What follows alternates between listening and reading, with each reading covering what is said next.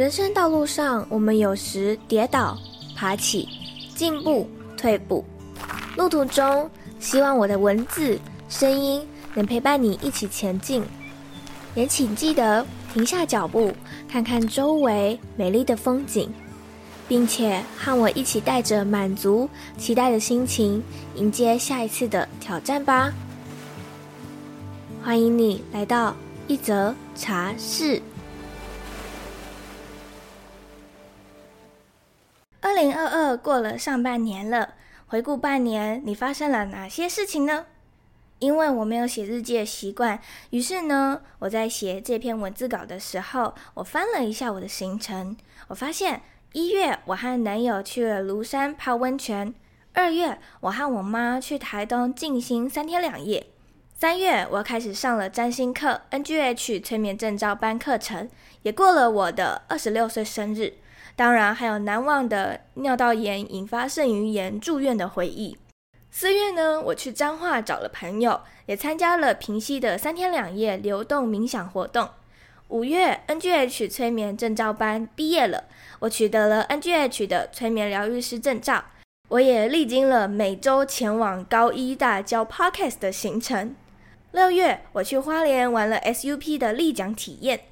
七月呢，我开始了第二阶的占星课程，和家人去了武陵农场露营爬山。哇，这样盘点一下，我整个上半年度真的很忙耶，实践了 Work Hard, Play Hard 的愿望。我在工作还有身心灵上面也都有了变化。俗话说，身心灵三位一体，身体的病痛往往都是和心灵有关。经过三月份的住院之后，我开始正视自己的健康状况。每隔周我都要去台北看中医，改善我自己的妇科问题。而我也安排了一场对我来说很盛大的催眠疗愈。当时的主题是祖先业力，因为女性妇科对应着的是我们的海底轮那个部位，而那边阻塞也和我们的祖先业力有关。之后有机会，我再分享那一场祖先业力疗愈时，我看到了什么。不知道你的上半年过得如何呢？你可以先在这里暂停一下，拿出纸笔，盘点一下你自己上半年都完成了哪些事情吧。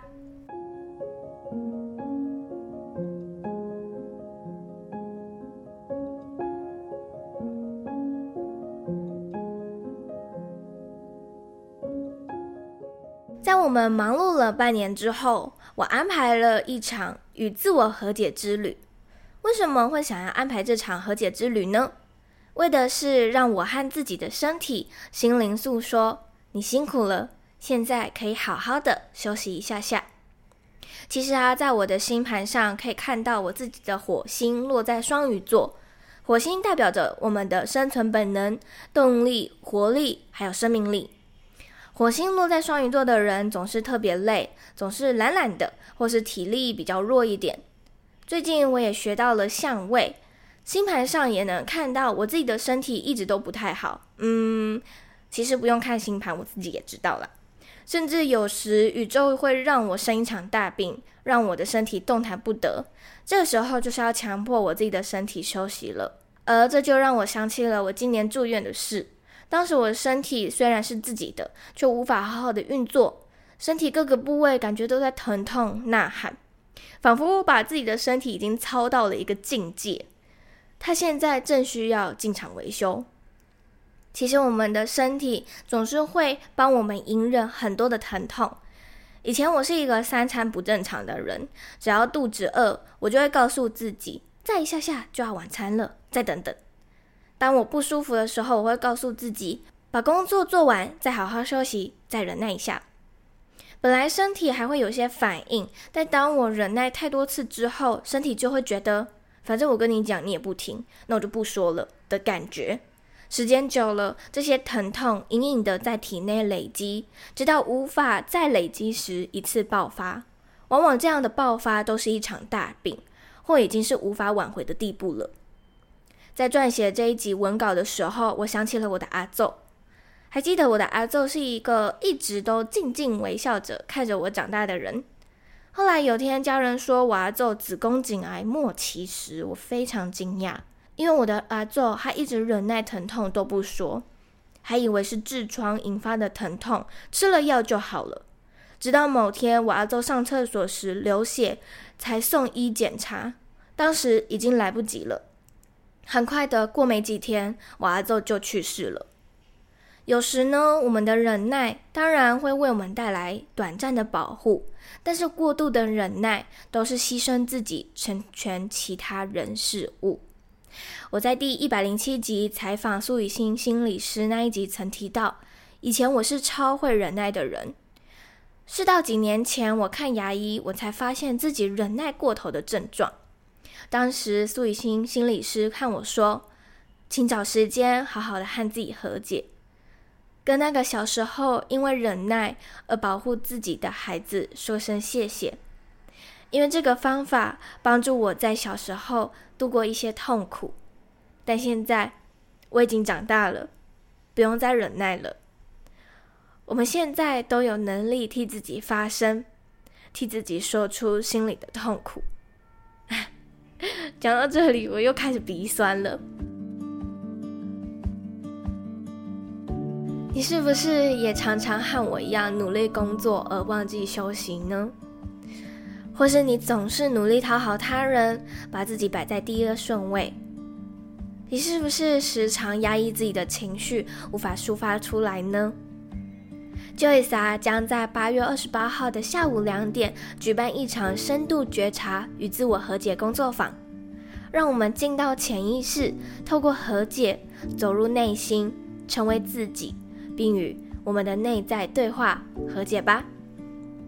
我们会在这次的工作坊带领大家进行觉察冥想，并进行自我和解以及与内在小孩对话疗愈。工作坊将分作直播票与回放影片票。如果当天你无法参加的话，还可观看影片回放自我实作。目前早鸟优惠价只需二九八零，优惠直到八月十号为止。你可以在这一集下方找到报名链接，欢迎你来参加。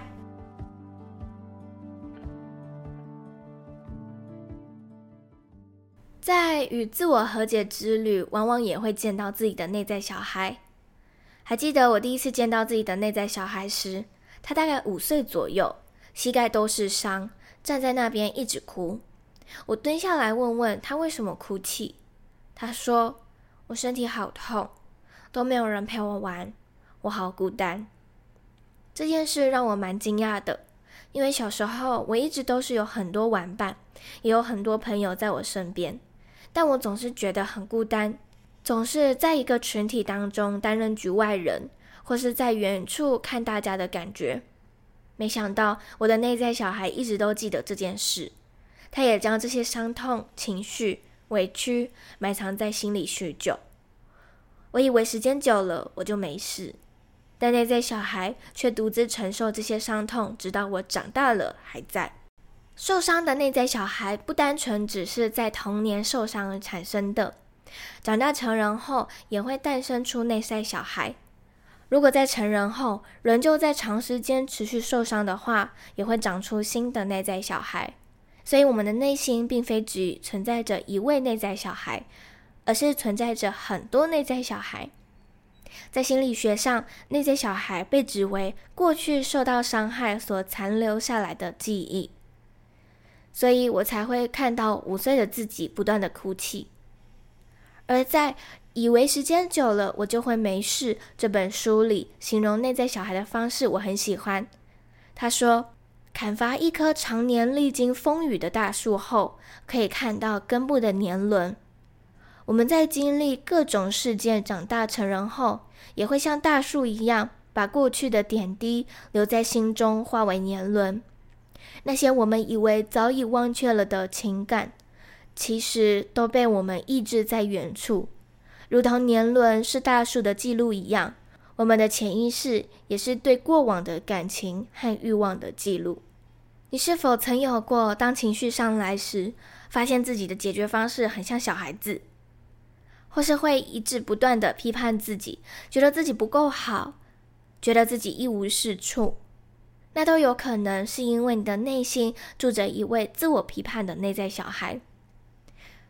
这样的内在小孩产生，有可能是在你小时候，你的环境有人不断的批评你，不太会赞美你所产生的内在小孩。我会想要探索自己的内在小孩，是因为我发现自己长大之后，有时的举动、情绪反应很不像一个正常的大人。我就像是抽离的在看一位正在闹脾气的孩子，把所有的情绪像箭一样从体内发射出去。我尝试过透过西塔疗愈、催眠疗愈连接我的内在小孩，好几次他都是在哭泣的状态，也曾经他拒绝和我对话，直到最近一次，我才终于看到他活蹦乱跳、到处玩耍的样子。内在小孩呢，其实会一直存在我们的心中，它是需要你花很多时间疗愈、持续连接或和解的。而当然，疗愈内在小孩的方法有很多种。第一种，活在当下。虽然老生常谈了，但弗洛伊德告诫那些不断重演过去的病人，要活在当下。拥有不幸童年记忆的人们，会透过过去来看现在和未来。虽然他们一方面不想要重复过去的不幸，但另一方面又很难专注现在的生活。这样一来，只会一再的重复上演过去的不幸，无法专注于当下，就有可能忽视眼下生活中的喜悦和幸福了。第二种，原谅自己。你要先认知到内在小孩的痛苦，理解他感受到的害怕、恐惧、不安，不能只是单纯回忆过去，而是要在心灵上与内在小孩连接。你可以在日常生活中做什么事，感到你的内在小孩就在你身边呢？拿我为例子，像是我在跳舞的时候，或是唱歌的时候，或是我很幼稚的和男友玩耍时。这都能够召唤出我的内在小孩和我待在一起。你能够同理他的情绪，无法是在一时之间得到疗愈的，但至少你可以陪伴他，和他一起玩，或是听他说话。而这样的举动，同时也是原谅自己，原谅那个总是压抑内在小孩，把他关起来的自己。第三种，与伤害你的人和解。内在小孩的出现，往往都是有人让你感到受伤。这时，你可以与伤害你的人和解。你可以将想要说的话，用书写的方式写给伤害你的人，将所有的想法、未说出口的话、情绪，都透过书写发泄出来。或是，如果你可以直接与当事人面对面说开的和解更好。如果不行也没关系。就用用看书写的方式吧。当然，你也能够寻求像是催眠疗愈或是西塔疗愈的方式与对方进行和解。最后一种，和自己和解。这一集我们一直不断重复的在说与自己和解，但到底该如何和解呢？其实很简单，有时内在小孩想听的往往只是“没关系，我和你站在同一边，我会陪伴你。”我会保护你这几句简单的话。如果可以，你甚至可以给自己的内在小孩拥抱，让他知道你是爱他的，你是懂他的，你是陪伴他的。最后，如果你听完这一集节目，有替自己安排一场自我和解之旅，或是与内在小孩连接的话，欢迎你分享到 IG，或是私讯我，跟我说说你的心得。如果你想要报名我在八月二十八的深度觉察与自我和解工作坊，可以在下方资讯栏找到报名链接，或也可以直接私讯我的 IG 索取报名链接哦。那我们就下一次的空中再相见吧，拜拜。